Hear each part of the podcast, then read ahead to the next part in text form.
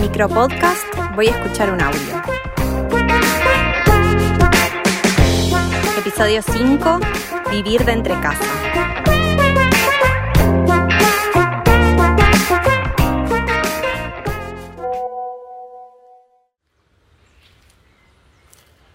Hoy me puse un jean, zapatillas y una camisa. Me miré en el espejo y me da un poco de gracia la sensación que tuve, pero fue como, qué elegante. Me sentí súper arreglada por ponerme dos prendas de ropa re simples.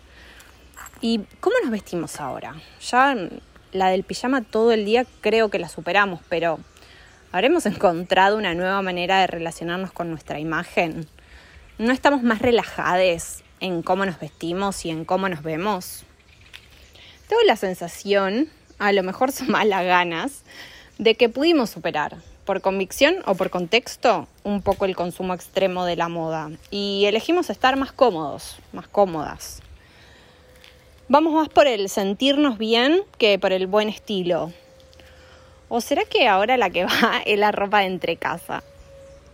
Es cierto que pasamos mucho más tiempo encerrados y estamos menos expuestos al ojo ajeno, a que se nos juzgue abiertamente sobre cómo nos luqueamos o cómo elegimos mostrarnos y seguro eso influye en muchas personas, pero también abre una gama de posibilidades a que esto llegue para quedarse. Si pudiéramos vestirnos hiper cómodos todo el tiempo, ¿no sería muy genial?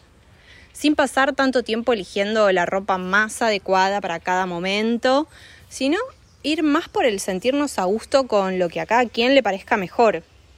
Además, pienso que eso haría que nuestros consumos vayan dirigidos en direcciones diversas o incluso nos permitiría ahorrar, dejando de lado algunos consumos que consideramos sin sentido o que lo hacemos por necesidad de pertenecer en algún punto.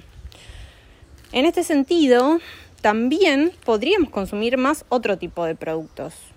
Pienso en quizás productos más sostenibles que muchas veces se nos hace difícil el acceso y terminamos optando por productos más masivos, incluso sabiendo las condiciones de producción de esos productos. Por mi parte, estoy en plan de sentirme más libre en cómo me veo dentro de mis posibilidades.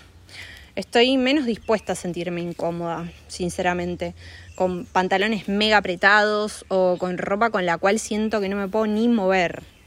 No digo que ya fue todo, pero de a poco. poco a poco lo voy modificando. Supongo que con el tiempo iremos viendo la mejor manera de poder adecuar ambas cuestiones.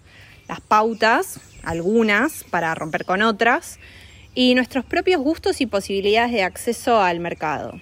Y si vos pudieras cambiar alguno de tus hábitos de consumo, ¿cuál sería?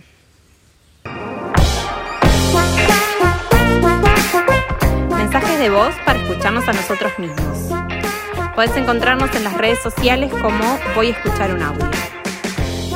Nos hablamos. Un abrazo.